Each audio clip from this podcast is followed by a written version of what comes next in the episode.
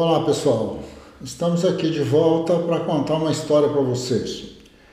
Uh, nós tivemos aqui a visita da Ana Carolina Marques e do Adão de Oliveira. Uh, ela é secretária, atual secretária da Ampeg, professora lá na Universidade Federal de João Pessoa, lá na Paraíba, não é? E ele lá em Tocantins. E nessa altura do campeonato estiveram aqui comigo e fizemos aqui uma entrevista, ou na verdade fizemos duas. Uma delas especialmente dirigida à revista Dampege e a outra não, a outra a Ana Carolina me pediu para gravar uma conversa, um bate-papo sobre ensino de geografia ou ensino e ou, ou mais além disso, que é justamente a, a questão da geograficidade da escola. Então, uh, numa inversão de papéis, aqui nesse podcast, ela é a entrevistadora e eu sou o entrevistado.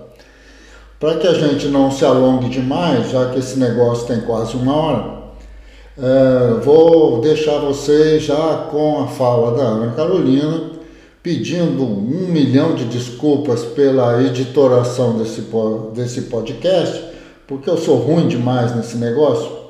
Então, assim, vocês vão perceber muitas falhas, muito ruído, tem ambulância, tem, tem furadeira, tem de tudo, tem tudo quanto é ruído no meio desse negócio.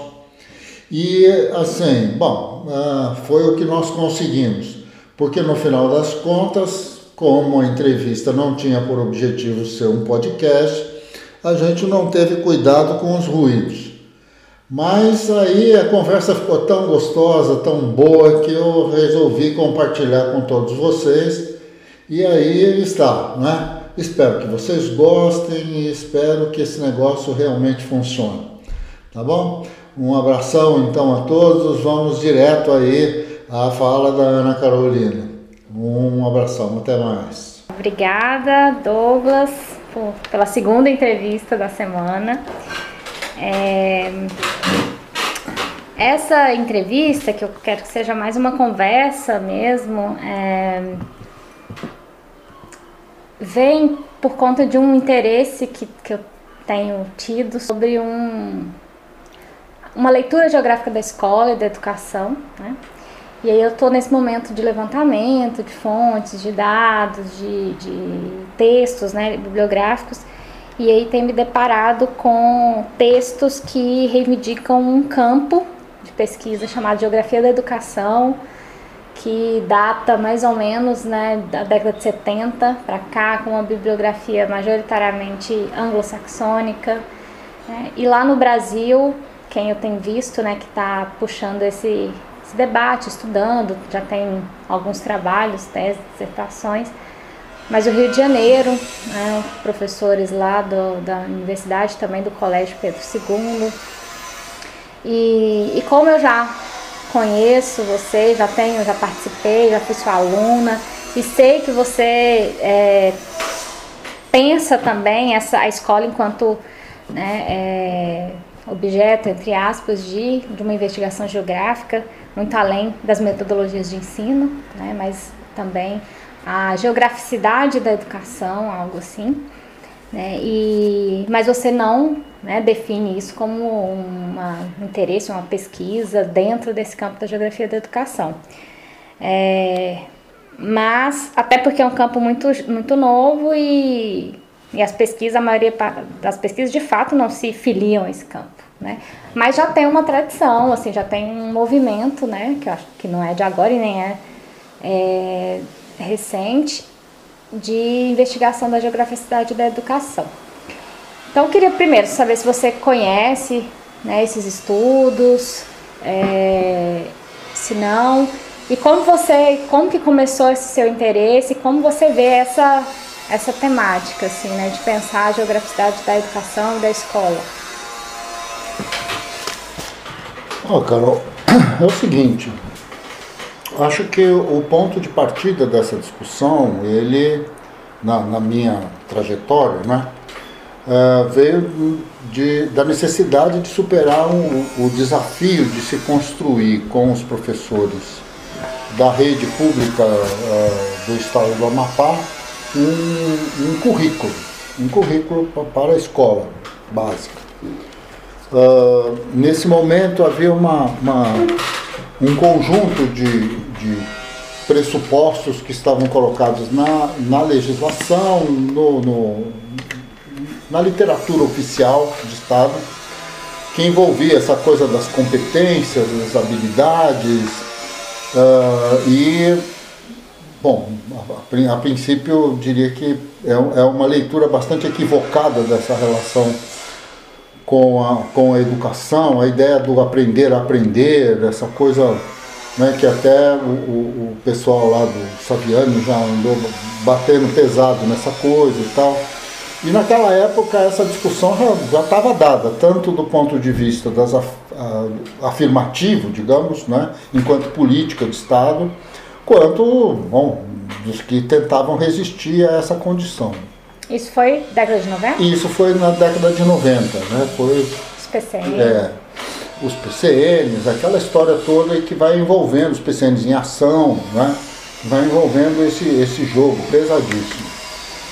Bom, uh, acontece que no, no transcorrer disso, aí eu uh, vou me aprofundar numa leitura que eu já, já havia feito uh, pelo menos uma década e meia antes, mas que me obriga a voltar a, a, a estudar o Vygotsky. Uh, em função do, de, de, de, dois problemas fundamentais. Né? O problema da linguagem, que, e esta relação entre linguagem e conhecimento, e uh, eu acabei desdobrando essa discussão na relação entre ciência e linguagem, considerando, portanto, que cada uma das estruturas eh, epistemológicas, cada um dos estatutos epistemológicos pressupõe de alguma maneira uma ordenação linguística própria, porque são categorias próprias que se ordenam de maneira própria para olhar os fenômenos sob uma ótica própria. Então, a identidade uh, do, do, considerando, portanto, que a identidade dos conhecimentos está diretamente relacionada aos interesses dos sujeitos e às suas culturas, às suas necessidades, às suas, aos seus dilemas, contradições. Então, nesse contexto, se aponta a necessidade de se discutir o problema da linguagem. E uh, o pensamento e linguagem, depois a, a formação social da mente, esse, esses dois textos acabaram me levando a discussão de uma categoria extremamente interessante, que é a ideia do saber prévio. Então, e, e do, uh, e, e, a questão do, do, desenvolvimento proximal e tal. Então, nesse, nesse campo, ficou um, um, um, um campo a se discutir, não é? que depois a, a, equipe que trabalhava com, com Vygotsky, principalmente, eu não sei como, como como se fala o nome dele, mas é Luria, Lúria, alguma coisa assim, uh, vai uh, em busca desta relação entre escolarizados e não escolarizados e a maneira como uh, a apropriação do discurso escolar reordena, redefine o formato dos discursos das pessoas, da maneira como as pessoas olham o mundo, como falam do mundo, como entendem o mundo uh, essa diferença é numa, numa sociedade em plena revolução bolchevique, em plena revolução socialista. Então, no meio desse contexto, uma sociedade que com uma porcentagem de analfabetos que beirava mais de 90%, talvez, e que a escola passa a ser um elemento fundante desta, desta capacidade de agregação e de organização política na, no que viria a ser a União Soviética e tudo mais. Então, nesse contexto, vai, uh, fica uh, voltando então ao problema do currículo e ao problema de, do, do Amapá, uh, está colocado justamente o dilema, não é? Quer dizer, se eu tenho um discurso que é hegemônico do ponto de vista, em primeiro lugar, da, da, das matrizes né, que identificam os diferentes, os diferentes estatutos epistemológicos, o que é a química, o que é a física, a história, a geografia e, e a linguística e coisas desse gênero. Uh, então, essas matrizes, de alguma maneira, se reproduzem pelas suas tradições nos materiais didáticos, nos livros didáticos, e elas são mais ou menos iguais em quase todos os países do mundo. Mais ou menos elas vão se. um ajuste aqui, outro lá e tal. Mas, uh, o que me parecia bastante interessante da discussão do Vygotsky é que estas linguagens, portanto, essas estruturas já ordenadas do pensamento, ao se confrontarem com os saberes disponibilizados e, portanto, os saberes prévios dessas comunidades em diferentes lugares do mundo, não devem resultar no mesmo, na mesma equação. Né? Quer dizer, na verdade, se pressupõe, ou estava se pressupondo, como Vygotsky aponta, esta contradição entre o saber prévio e aquilo que uh, uh, e como que um novo saber ele entra em contradição com esse saber prévio e como que esta este desenvolvimento né, se dá por aproximações e, e tudo mais. Então uma das questões que se colocou nessa época foi a ideia do, do saber local então nesse momento começamos a discutir a existência de uma contradição que apontaria uh, uh, para a relação entre o saber que está nos livros didáticos, que formalizado, independentemente deles estarem corretos ou não, de serem melhores ou não, isso de serem de esquerda ou de direita, mas assim, de alguma maneira essas tradições disciplinares, elas são, bom, elas estão colocadas aí, mais ou menos vão parametrizando as falas e, as escritas e os exercícios o sentido de aprendizagem, o que é que se quer saber.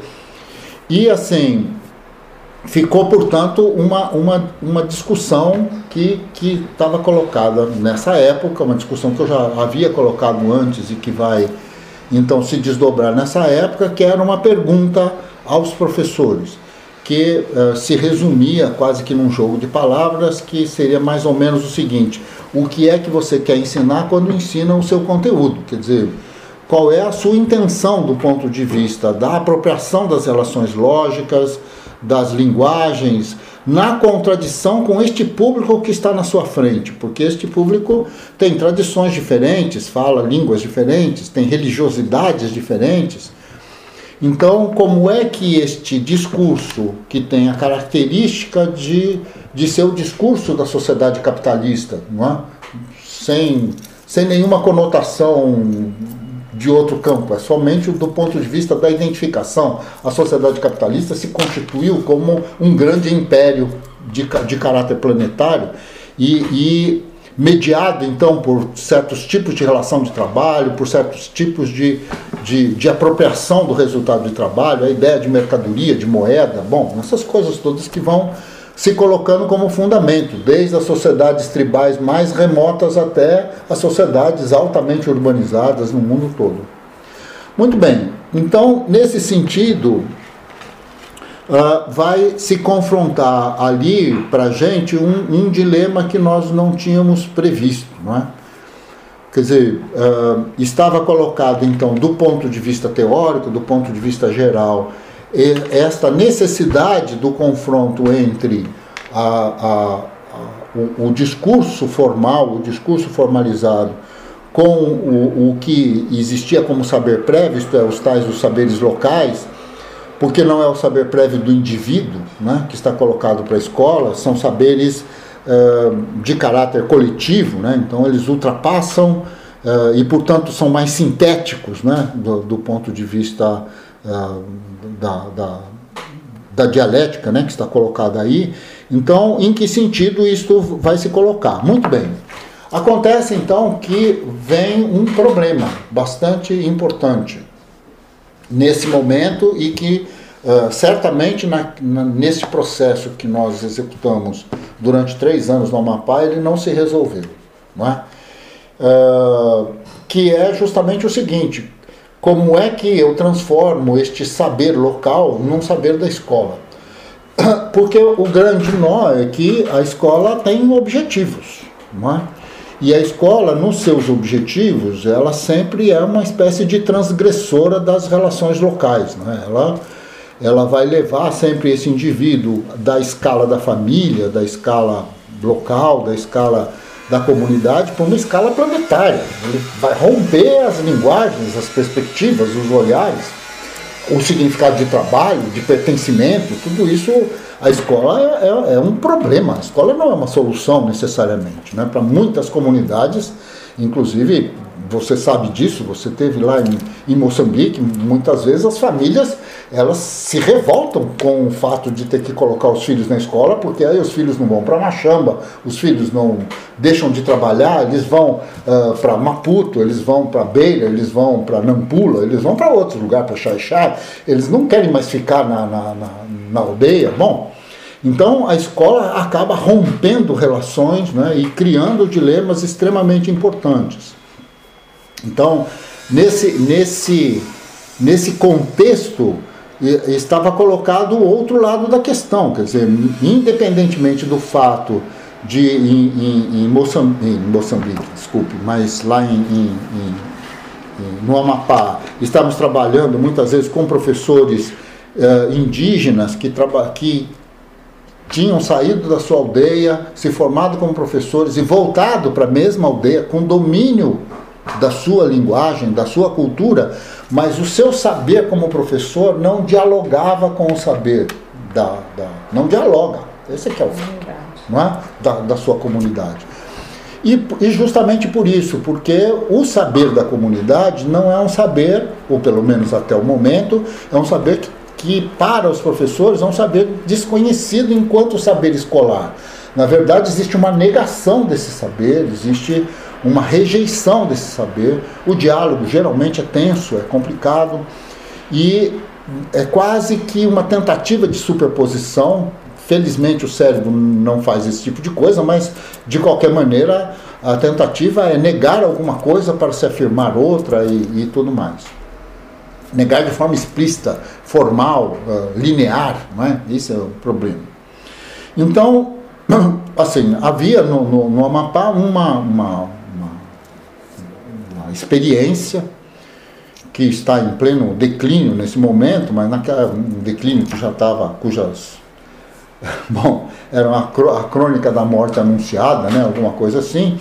Mas quando o Capiberibe, que era o governador na época, não é, ele volta do exílio e, e, e, bom, e assume como governador do Amapá, ele entra em contato com o pessoal da sua, da sua geração, que, bom, que estava extremamente uh, romântico né, com relação a essa questão da educação, são arquitetos, na verdade, que nessa perspectiva extremamente romântica vão criar uma escola no meio de um arquipélago já quase saindo pelas tampas do Oceano Atlântico, não é? ali o, o Rio Amazonas, e no meio desse arquipélago que não se chega de automóvel, só se chega de barco, são 24 horas de barco entre, entre Macapá e, e, e o Bailique, não é? E se constrói uma escola chamada Escola Bosque. A ideia da Escola Bosque, é, premiada inclusive pela Unesco naquele momento, ela é, vai exigir, então, ou vai pressupor como currículo, que o professor de biologia use da diversidade biológica da floresta, que está naquele ponto né, do, do, do, do rio, como fundamento para suas aulas de biologia. A história de vida daquelas pessoas como fundamento para a aula de história. E assim sucessivamente. Acontece que os professores de biologia não sabem nada sobre a biologia da Amazônia e muito menos sobre a biologia do Bailique. Então, bom, se sabe alguma coisa disso, são professores altamente especializados, são professores da universidade e não querem morar no Bailique, é? que é uma aldeia, é um bom conjunto de ilhas onde as pessoas para se conectar entre si tem que ser de barco também, ok? Então essas pessoas não querem ser professores no Bailique. E, e muito menos participar de uma experiência como essa, com raríssimas exceções. Portanto, um projeto fadado a morrer. Ele não, não tinha a menor condição de, de, de, de sobreviver. Agora, a, a própria mudança no, no no, no, ciclo da água e o processo erosivo da água do Amazonas está derrubando a escola como um todo, está né, bom, um processo de sorocagem extremamente importante que vai estar tá levando a escola embora. Mas, de qualquer maneira, uh, havia ali um, um, uma tensão extremamente importante, porque, bom, uma ideia uh, romântica, toda uh, assim, carregada pelos naturalistas ou ambientalistas locais, ou seja lá o que for, e o ambientalismo tem uma certa tendência a um romantismo bastante complicado. E nós ali tentando trabalhar com a escola pública que existe em cada esquina no, no Amapá, não é? Assim, uma coisa uh, tentando entender, inclusive tentando cartografar a localização dessas escolas. Aí começa a fechar nossa, esse ponto aí, né? Porque na verdade, uh, assim, o, o Estado não sabia onde estavam as suas escolas considerando que não tinha as coordenadas para colocar num mapa típico do IBGE, na projeção típica do, né, que nós usamos, uh, as escolas. O que nós sabíamos é que para os professores, que muitas vezes era um só, e que ele era o merendeiro, era o professor, era o diretor e era o secretário da escola, né, na beira de um rio X, ele, ele, a única coisa que ele sabia é que a jusante ele demorava tanto tempo para chegar na escola e a montante ele demorava outro tanto, e assim por diante. Era isso. A escola fica na beira desse rio e eu demoro dois dias para chegar lá, e bom. Então, assim, onde é que fica isso? É? Então, começamos então todo esse processo do onde da escola. Ao se confrontar com esse processo, começa a se juntar então a discussão sobre o problema do saber prévio, do, do, do, do tal, do saber local e começamos então a discutir isso. Foi esse o ponto de partida. Quem é que transforma esse saber em material didático? Esse que era o problema. Então, que é algo, eu diria que até esse momento, muito distante de estar solucionado. Uh, mas fica, portanto, uma, uma discussão que é justamente essa questão que a, a a, gener, a generalidade ou a generalização, a homogeneização discursiva que envolve os, os parâmetros epistemológicos e tal uh, da sociedade capitalista, da maneira como a gente a construiu, ela tem de se confrontar, independentemente do lugar, independentemente do nível de, de penetração dessas lógicas nas sociedades, sejam nas grandes metrópoles né, do mundo, ou seja, nos pequenas aldeias e tal, ela tem de se confrontar com a diferença. E essa diferença, portanto, exige que seja identificada. Começa então uma discussão ah, em São Paulo, ah, na prefeitura de São Paulo, e na verdade essa discussão ela começa antes na minha, nos meus cursos de, de na, na área de currículo em, em Moçambique. Né? Que quando eu comecei a trabalhar em Moçambique em 2004, foi num curso de mestrado na área de currículo. Né? E então começa essa discussão envolvendo todas as dificuldades. E eh, nós andamos, na verdade, muito pouco em relação a isso. Porque, na verdade, estamos frente à seguinte condição: não só o professor não tem ele não consegue, por exemplo, o professor de geografia, ele não consegue fazer um estudo geográfico da sua escola. Ele não tem essa noção, ele não domina a geografia o suficiente para fazer isso. Muito menos ele consegue identificar quais são os fundamentos geográficos do discurso dos seus alunos. Né? Então, assim, se ele não tem esse domínio, como é que ele vai transformar este, este saber numa ferramenta da escola. Né? Então, está colocado um, um, um, impasse, que eu acho que, que é uma discussão que ela tem que voltar, então, para a academia, né? ela tem que voltar para a universidade, para grupos de pesquisa, para identificar, então, esses mecanismos.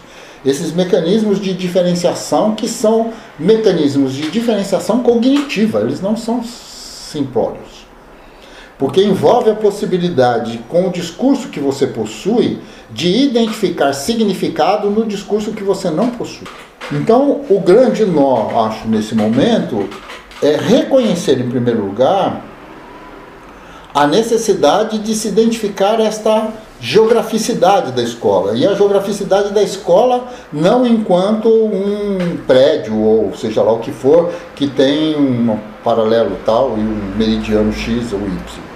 Mas essa geograficidade no sentido do objetivo que a escola possui. E, portanto, a escola enquanto o locus do discurso, da redefinição da estrutura discursiva. Nessa, nessa condição, então, acho que uh, o, o problema nesse momento é que nós precisamos identificar esses uh, para cada uma das regiões brasileiras, para cada uma das cidades, para cada uma dessas, dessas relações, começar a sistematizar esses processos da diferença. E, portanto, identificar essa, essa geograficidade é identificar que cada uma dessas escolas possui uma identidade, uma identidade que pode estar associada desde da, da mais simplória submissão às relações de produção tipicamente agraristas e, e latifundistas, ou seja lá o que for, até, sei lá, escolas operárias ou escolas onde uh, que existem bairros onde a taxa de, de, de, de, de, violência é extremamente alta. Então, que vocabulário é esse? Como, é, assim, eu, eu sempre conto uma, uma, história, claro que cada vez que eu conto, eu conto de um jeito e eu já não sei mais qual é a verdadeira história, eu já não lembro. Né? Eu, eu já me convenci que, que. Mas o fundamento dela é o mesmo. Eu, eu me lembro que certa vez eu estava na, na acho que eu já contei essa história para você. Eu estava lá no Amapá e conversando com professores da educação uh, básica, da, da, da, da, alfabetização, do letramento básico. E, e uma professora começou a me perguntar, começou a contar uma história, dizendo que ela estava na sala de aula e fazendo um ditado, falando um conjunto de palavras que as crianças tinham de escrever. E nesse ditado ela falou a palavra navio.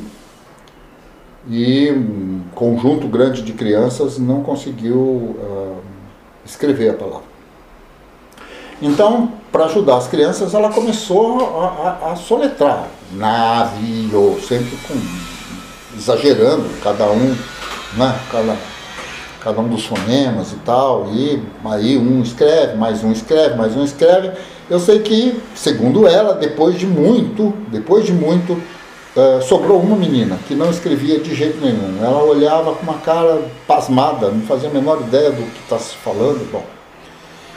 E aí, uh, desesperada já e sem nenhuma solução para aquilo, ela foi até o quadro de giz e fez um barquinho. Né? E uh, e apontou assim, né? navio. Né? Aí a menina olhou e falou assim: Ah, mutu de pupa. E aí, ok, aí a, a, a professora me pergunta o seguinte: o que é que eu devo ensinar? Navio? Mutu de pupa? Motor de popa? O que, é que eu ensino para uma criança? Aí eu disse a ela: tudo depende do que você quer ensinar. Porque se você quer ensinar a relação entre o som e a escrita, é mútuo de pupa. Porque esta é a relação entre o som que ela pertence e o avanço em relação ao ponto de partida dela, que é essa sonoridade, é escrever mútuo de pupa. Isso porque é a capacidade de transformar o registro sonoro num registro gráfico. É isso que você quer ensinar? Ok. Então é assim. A outra coisa que você quer ensinar é que ela escreva uma carta para alguém falando sobre esse tipo de barco que existe na Amazônia. Ah, então ela tem que transformar motor de pupa em motor de popa, porque ela precisa de um registro que seja de conhecimento público. A outra coisa é quando ela muda de escala, isto é, ela precisa entender o que, que acontece com, sei lá, a situação do mundo trazendo mercadorias de um lado para o outro. Então isso se chama navio. Então cada uma dessas coisas tem o seu sentido, o seu objetivo e vai depender de você reconhecer qual é o objetivo, o que é que você quer ensinar quando você ensina o conteúdo que você está ensinando. Então voltamos a essa questão. Agora, esse tipo de, de, de, de posicionamento era um posicionamento de extrema dificuldade. Por quê? De um lado, há necessidade de uma discussão dentro da academia sobre o significado desses saberes, para além da sua funcionalidade, mas e do seu reconhecimento. E do seu reconhecimento. O significado desses saberes enquanto estrutura epistêmica, isto é, enquanto ordem lógica.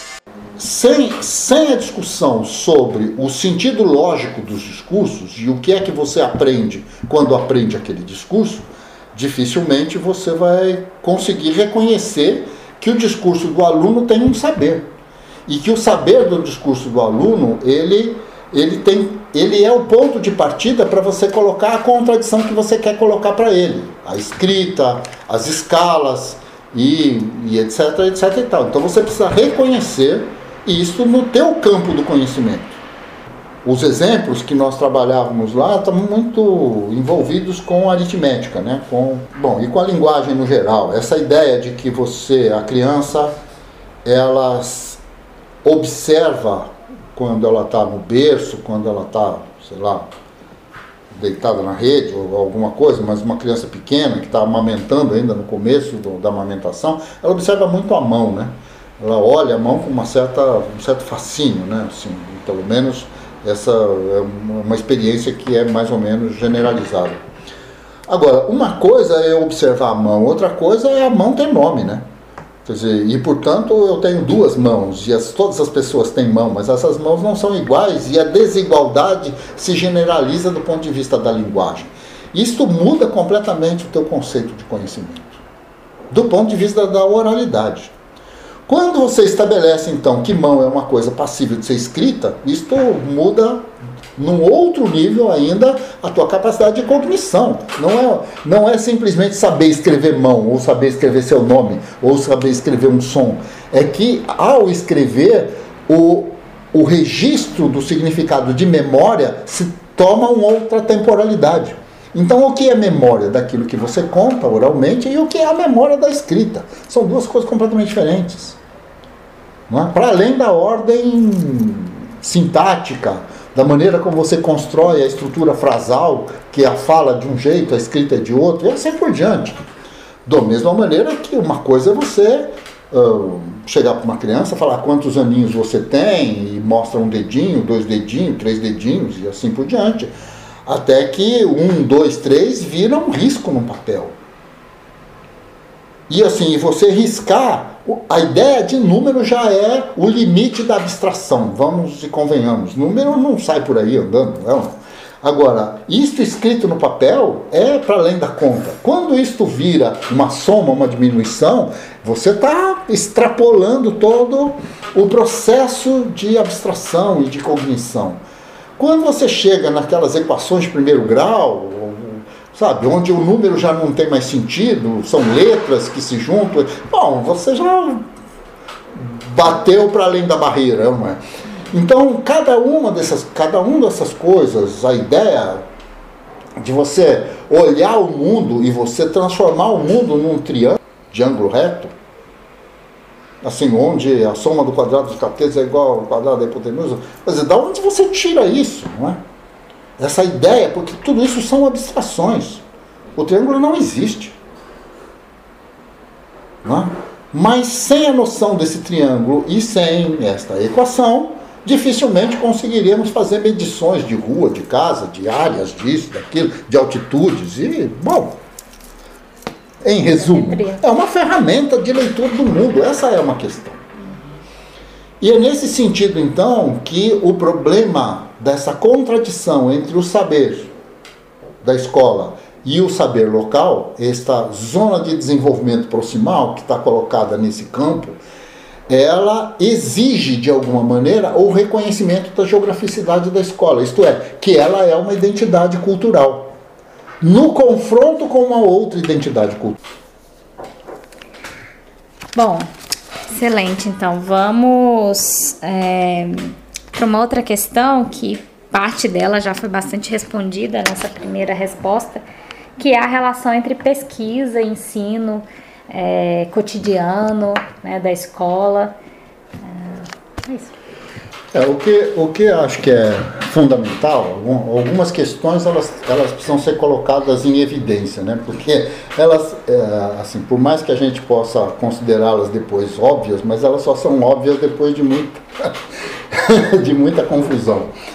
É, uma delas é o fato de, e, e isso na geografia a gente se sentiu pesadamente, mas não só, a, a ideia de você ser um bom professor. Assim. E o que é ser um bom professor, não é? Quer dizer, a ideia do cara estudar, do cara ser um cara sempre antenado, antenado nas necessidades dos alunos e, e dentro do contexto da escola e, e, e que tem domínio do seu conteúdo. Okay? Então, assim, essas coisas são fundamentais. Num, num, num, num país como o Brasil, eu diria que é a base da base, né? Porque, bom, Agora, a questão da pesquisa, então, ela fica. Uh, ela, ela, tem que se entender o significado da escola, isto é, o papel dessa disciplina na escola. Porque se você não discute isso, porque você não, não, não adianta você ser um ótimo professor de geografia se a geografia que você ensina não está a serviço da escola. Então, se eu tenho, por exemplo, eu vou dar aulas de geografia para os alunos do do ensino fundamental 1, e o, e o ensino fundamental 1 tem por objetivo uh, atingir o limite de, de, de, construções frasais com algumas orações subordinadas e coisas desse gênero, e algumas operações matemáticas, e algum reconhecimento uh, da cartografia, alguns elementos básicos, linguísticos básicos, eu preciso entender que ensinar geografia é um processo alfabetizador. E alfabetizador naquele contexto, não no contexto da geografia. Assim como ensinar matemática é um processo alfabetizador naquele contexto, para aquela escola, para aquela relação. Então, a pesquisa relacionada ao ensino é a pesquisa onde a identidade dos conteúdos está a serviço da identidade das escolas. Essa é a questão, esta é a equação mal resolvida. Então, quando nós estamos falando, e bom, eu já participei muito disso e acho que tenho muitos pecados a pagar com relação a isso de qualquer maneira, mas também aprendizados, né? Quer dizer, os grandes projetos curriculares, eles envolvem um, um o, o, pouco reconhecimento, quando se discute as disciplinas, do papel das disciplinas no sistema escolar, no processo de formação do, do educando. E não é uma questão de interdisciplinaridade, muito pelo contrário, é um problema identificador. Porque o que está se considerando é que a ordem lógica de cada uma das disciplinas é o fundamento do processo de ensino-aprendizagem dentro da relação escolar. Porque é o domínio dessas linguagens. Então, nesse sentido, é, ensinar geografia, física, química, biologia, matemática, seja ela o que for, não importa qual é a disciplina. O que importa é que ela está a serviço da escola. Ela não, uh, você não está ali formando um grande sociólogo, geógrafo, matemático, ou seja lá o que for. Não é essa a ideia da escola. A ideia da escola é tirar o indivíduo da escala da família e colocar o indivíduo na escala mundo. Esta que é a questão. E este processo envolve um domínio das, das, das relações linguísticas, das relações uh, simbólicas. Então, o, o, o grande nó é que como eu já disse milhares de vezes, no, no, no, no, no meio da rua, na frente da casa onde a criança brinca, ou seja lá o que for, uh, quando você grita corre, corre, corre, ela corre. Na escola, ela conjuga um verbo. Ela não corre, sabe? É, é somente o, o, simbólico, é somente a, a, a ideia de que uma determinada dimensão da vida se estabelece no plano da sua sistematização simbólica. Por isso a escola fala sobre qualquer coisa. Ela pode falar sobre vacina, sobre sexo, sobre, uh, sobre o mundo e como vivem os japoneses em Tóquio, ou seja lá o que for, que a grande maioria dos alunos jamais estarão, não tem importância. Muito pelo contrário, cada um desses conteúdos traz para dentro da discussão uh, mediações simbólicas que que são fundamentais no processo de formação do indivíduo, desta ruptura escalar entre o indivíduo da casa, da família, das relações internas, dos grupos, dos clãs, para dentro da relação com a sociedade de uma maneira geral. A possibilidade de, na vida adulta, entrar num computador e falar com alguém no Japão, numa linguagem matemática talvez, e que permita então aos dois se comunicarem. Essa, essa que é a ideia. De alguma maneira, esta possibilidade. É claro, daqui a pouco alguém fala assim, não, esta, esta vacina do, do, do Covid eu não vou tomar porque uma vacina feita com menos de 10 anos não é possível. Agora, de onde é que, que, Qual é o dilema? O dilema é que essa pessoa não faz a menor ideia do que é uma equipe de pesquisa na produção de uma vacina e que ela tem um caráter planetário e que elas se relacionam, essas diferentes equipes, em milésimos de segundo. E, portanto, esta ideia, quer dizer, o, qual é o plano né, de onde esta sociedade que produz mercadorias no nível em que esta nossa produz, ela se fundamenta, ela não é, não é a sociedade que passa mensagem por sinal de fumaça, nem manda cartas. Nós não estamos falando aqui da luta contra a poliomielite, nem contra a varíola. Estamos falando de outro mundo. Deixa eu só fazer um parênteses, então, bem dentro disso, dessa premissa de que a escola, a função, né, uma das suas funções é exatamente fazer um deslocamento cognitivo né, da, do mundo empírico ali, da, da né, das relações comunitárias ou familiares, para um, desenvolver uma consciência cívica também. Né? Ok, isso é uma é, consciência planetária. Uma consciência planetária. É. Eu li recente um livro do, de um psicanalista, o Christian Dunker, é A Paixão pela Ignorância. É, é um livro entre a psicanálise e a educação. E aí ele vai falar que, assim, de, em linhas gerais, a escola é onde se introduz a lei. Né? Onde o sujeito vai aprender, vai se deslocar desse, desse mundo de relações pessoais, pessoalizadas, né, para o mundo da sociedade, das relações impessoais, né? Isso. E aí eu tô aqui me lembrando da, da nossa entrevista de anteontem, né, que a gente falou um pouco do Brasil, da atual conjuntura, em que você, é, trazendo, né, retomando o Rui Moreira, vai dizer que o Brasil se urbanizou, né? houve uma urbanização, mas não uma, urbanidade bastante deficitária. Né? E aí eu queria pensar a escola nesse processo. Né? A escola tem uma importância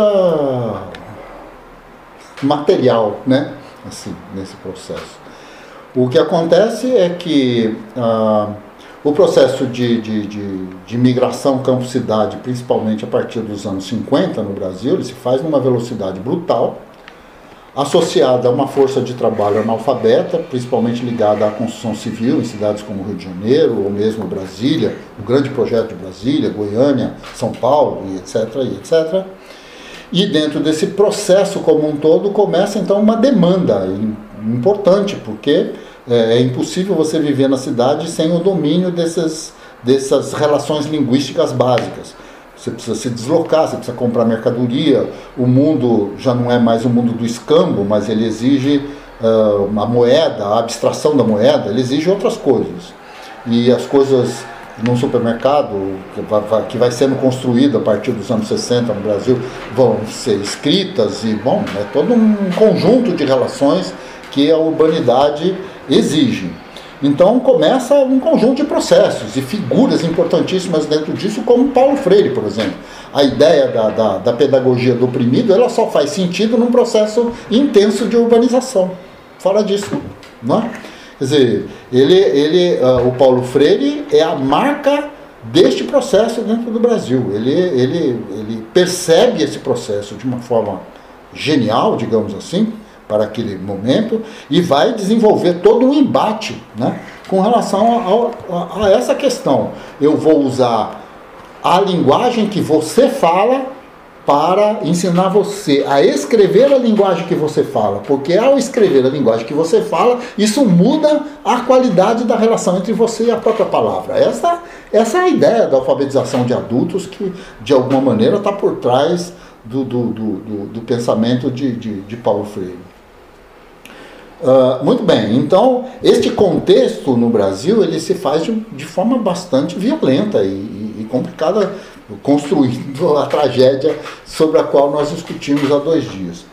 Agora, é, é, é, é assim, é complicado porque de alguma maneira, ah, no meio de tudo isso, essa discussão morre em nome da ditadura militar, que vai fazer uma série de reformas de ensino e tal, com o objetivo de socializar o ensino de, e socializar a escola e a disponibilidade da escola pelo barateamento da produção dos seus trabalhadores.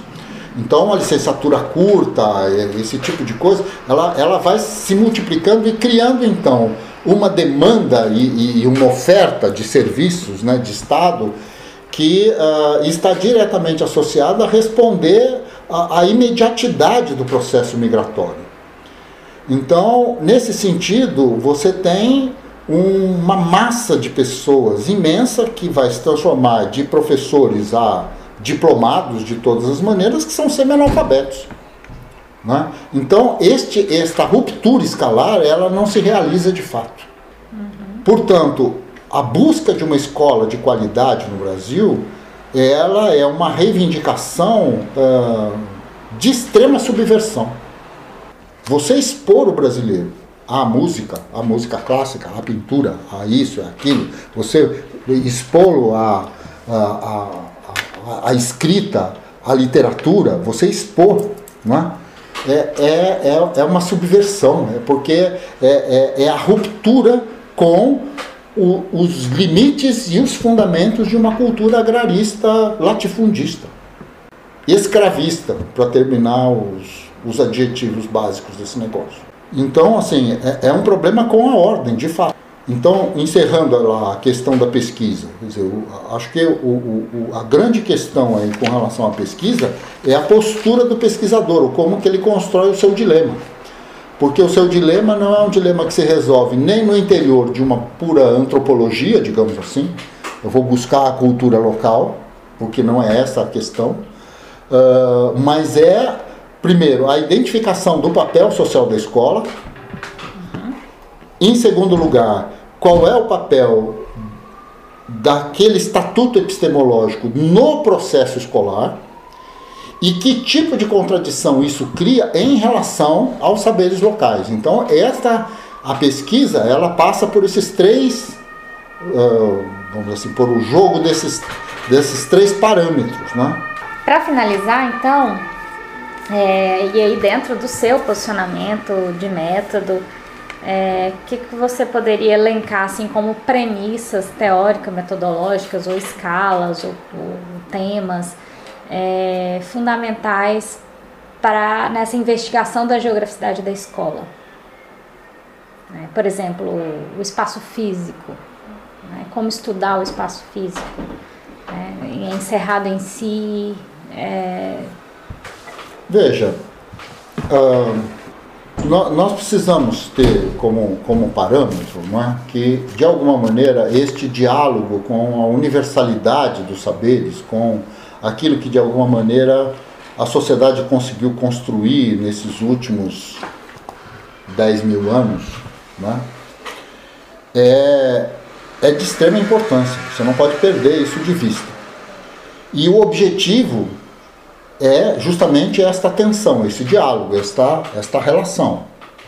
Portanto, para determinado tipo de, de, de, de estrutura linguística, de, de, estatuto epistemológico, uma boa aula é a aula tradicional. Para outros é o trabalho de campo, para outros é ficar cantando, para outros é a quadra, para outros. Então, é, o, o estudo que vai envolver não a pesquisa geral sobre a escola, mas aquilo que está dirigido a esta ou aquela disciplina, então como é que aquela disciplina responde à demanda da escola, é que está associado então a discutir se a sala de aula organizada de uma determinada maneira ou de outra maneira é melhor ou pior. Então isto faz sentido aí, não é? Porque de, de alguma maneira a grande questão, né, isso uh, voltando a uma, a uma história também com uma, com uma companheira lá de, de Moçambique, a Ildizina, fez uh, pós-doutorado lá na, na, na, PUC de São Paulo. Bom, eu, eu a conheci, na verdade, em, em, em Moçambique. Mas quando ela foi fazer o pós-doutorado na, na PUC de São Paulo, ela uh, disse que queria conversar comigo, queria a minha, minha posição sobre um problema. E sentamos então para conversar e ela me disse o seguinte, ah, vocês lá da PUC, não sei o que, chegam lá no, no, no, no Moçambique começam a falar esse negócio de Paulo Freire, de educação dialógica, então todo mundo tem que falar, tem que falar, tem que falar, mas uh, assim, o aluno não pode aprender em silêncio? Né? E, e, e, a grande discussão dela era justamente em cima do fato de que dentro de uma sala de aula, muitas vezes você tinha alunos de diferentes etnias que tinham como língua materna diferentes linguagens, um não entendia o outro, alguns grupos de alunos não compreendiam, aliás, tinham preconceito uns em relação aos outros, e os professores então ensinavam os alunos a segurar os lábios, a fechar a boca e ficar com a mãozinha deles segurando os lábios uh, 10, 20 minutos dependendo do dia, dependendo da situação da classe, para aprender a ficar em silêncio. Porque todos eles seriam alfabetizados numa língua onde muitos deles nunca tinham ouvido uma palavra sequer, que é a língua portuguesa. Então, isto tudo envolvia o seguinte: não é possível aprender em silêncio? E aí eu dizia a ela: o problema da aprendizagem é que dificilmente a gente escuta qual é o barulho que está acontecendo na cabeça do indivíduo, do sujeito, não é? Quer dizer, quando você lê um livro, você não faz barulho ou pelo menos as pessoas não escutam, mas o teu cérebro se mexe de uma forma monumental. Né? Então, assim, a ideia de silêncio, ela. Uh, o silêncio não existe, não é? assim, nesse sentido do humano. Não é? Dizer, de alguma maneira, mesmo quando você está dormindo, né, o teu cérebro é, é, uma tempestade muitas vezes, né? e às vezes horrorosa. Mas de qualquer forma, a grande questão é, não, não é se você participa falando, porque alguns alunos falam bastante e participam bem nesse sentido, mas existem outros alunos que passam eh, sem falar nada, e isso não significa que não aprenderam. Isto é, não significa que o saber que ele possuía não entrou em contradição com o novo saber que lhe foi exposto, com a nova experiência que ele viveu. Então, nesse sentido, a grande questão é. Uh, que nós precisamos então entender o significado das nossas disciplinas nesse jogo. Não é? Quer dizer, em alguns momentos é de fundamental importância que as crianças respirem. Sabe? Respirem. Respirem de forma ordenada. Em outros momentos, esse aprendizado implica em fazer muito barulho. Em outros momentos implica em rabiscar, em outros momentos implica em usar uma régua para fazer um risco.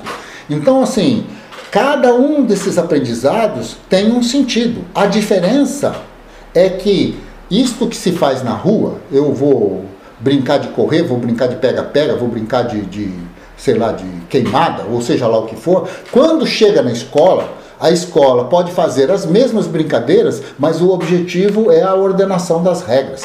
Isto é, a explicitar do ponto de vista discursivo o significado de cada ato. Então, a grande questão não é não fazer, a grande questão é que não existe um, um mecanismo ideal para se dar aula. Muitas vezes, se você, se o professor sabe qual é o seu objetivo, ele ter um, sei lá, um, um terreiro, uma vareta na mão e poder rabiscar nesse terreiro, é mais do que suficiente para dar aula muito mais interessante do que num terminal de computador. Não é essa a questão. Um terminal de computador serve para algumas coisas, mas não serve para tudo. Assim como um, uma vareta serve para algumas coisas, mas não serve para tudo. Então, nesse sentido, cada um, a, a, a grande questão que, que, envolve é este problema com o objetivo, é o ter o domínio do meu discurso, do que é o meu campo do conhecimento, e discutir o significado dele no processo escolar. Isto é, o como ensinar geografia, ensina matemática, ensina português, ensina no contexto daquele projeto e vice-versa. Então, porque a construção do currículo é isto.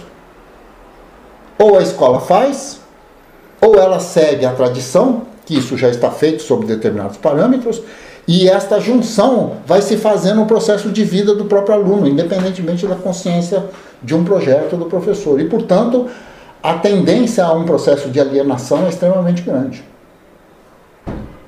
Né?